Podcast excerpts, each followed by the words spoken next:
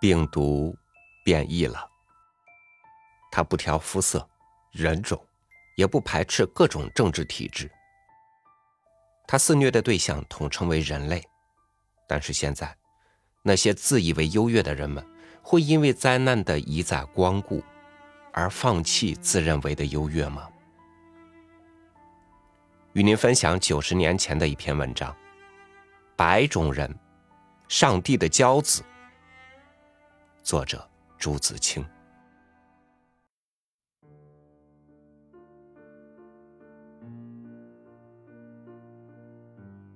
去年暑假到上海，在一路电车的头等里，见一个大西洋人带着一个小西洋人，相并的坐着。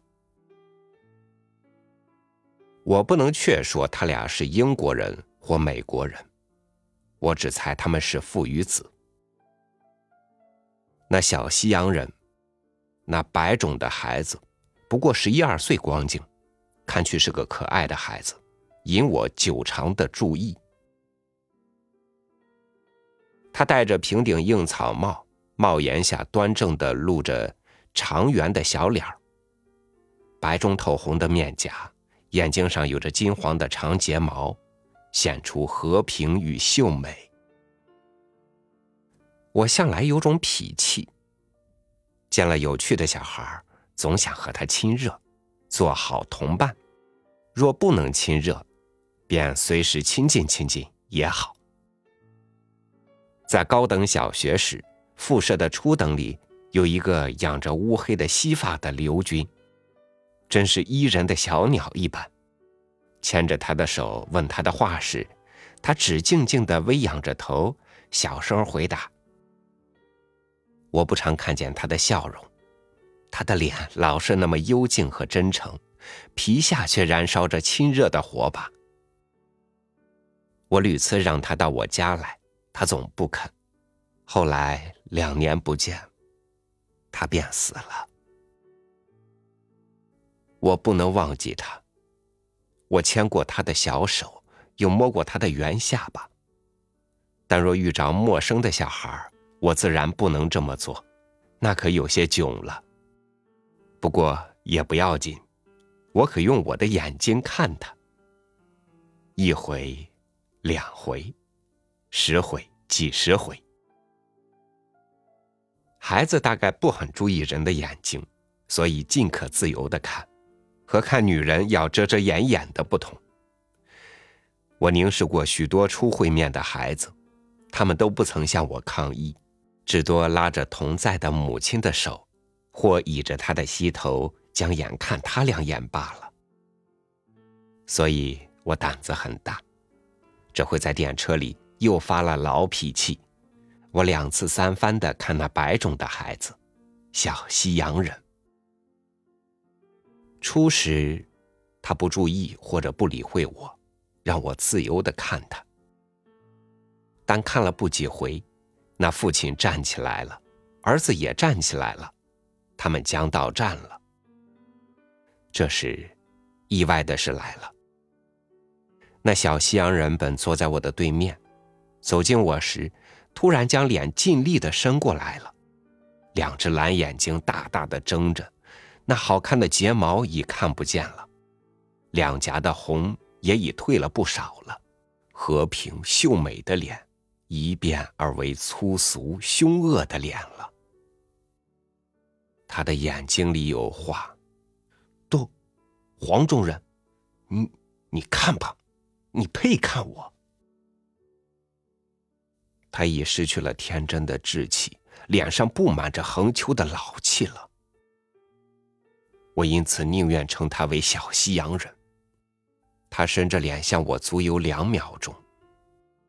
电车停了，这才胜利的掉过头，牵着那大西洋人的手走了。大西洋人比儿子似乎要高出一半，这时正注目窗外，不曾看见下面的事。儿子也不去告诉他，只独断独行的伸他的脸。伸了脸之后，便又若无其事的，始终不发一言，在沉默中得着胜利，凯旋而去。不用说，这在我自然是一种袭击，出其不意、攻其不备的袭击。这突然的袭击使我张皇失措，我的心空虚了，四面的压迫很严重，使我呼吸不能自由。我曾在安城的一座桥上遇见一个女人，我偶然的看她时，她却垂下了长长的黑睫毛，露出老练和鄙夷的神色。那时我也感着压迫和空虚，但比起这一次，就稀薄多了。我在那小西洋人两颗枪弹似的眼光之下，茫然的觉着有被吞噬的危险，于是身子不知不觉的缩小。大有在奇境中的阿丽丝的劲儿。我木木然目送那父与子下了电车，在马路上开步走，那小西洋人竟未一回头，断然的去了。我这时有了迫切的国家之感。我做着黄种的中国人，而现在还是白种人的世界。他们的骄傲与践踏当然会来的，我所以张皇失措而觉着恐怖者，因为那骄傲我的、践踏我的不是别人，只是一个十来岁的白种的孩子，竟是一个十来岁的白种的孩子。我向来总觉得孩子应该是世界的，不应该是一种、一国、一乡、一家的。我因此不能容忍中国的孩子叫西洋人为洋鬼子，但这个十来岁的白种的孩子竟已被浸入人种与国家的两种定型里了。他已懂得凭着人种的优势和国家的强力，伸着脸袭击我了。这一次袭击，是是许多次袭击的小影。他的脸上缩印着一部中国的外交史。他只来上海，或无多日，或已长久，耳濡目染。他的父亲、亲长、先生、父侄，乃至同国同种，都以骄傲践踏对付中国人，而他的毒物也推波助澜，将中国编排的一无是处，以长他自己的威风。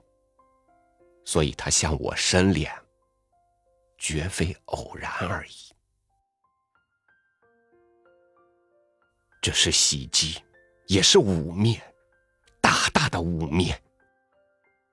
我因了自尊，一面感着空虚，一面又感着愤怒，于是有了迫切的国家之念。我要诅咒这小小的人，但我立刻恐怖起来了。这到底只是十来岁的孩子呢，却已被传统所埋葬。我们所日思夜想望着的赤子之心，世界之世界，非某种人的世界，更非某国人的世界。眼见着在正来的一代，还是毫无信息的。这是你的损失，我的损失，他的损失，世界的损失。虽然是怎样渺小的一个孩子，但这孩子却也有可敬的地方。他的从容，他的沉默，他的独断独行，他的一去不回头，都是力的表现，都是强者势者的表现，绝不婆婆妈妈的，绝不沾沾搭搭的，一针见血，一刀两断。这正是白种人之所以为白种人。我真是一个矛盾的人。无论如何，我们最要紧的还是看看自己，看看自己的孩子。谁也是上帝之骄子，这和昔日的王侯将相一样，是没有种的。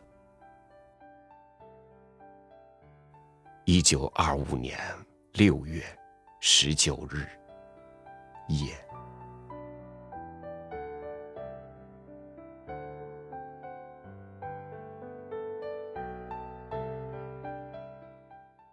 不喜欢用异样的眼光和标准去看人，当然也不喜欢被人区别的去看。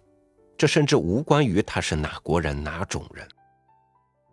世界是世人的，不是某一类人的。但是，是什么把人类割裂开了呢？感谢您收听我的分享，欢迎您关注微信公众号“三六五读书”，收听更多主播音频。我是超宇，祝您晚安，明天见。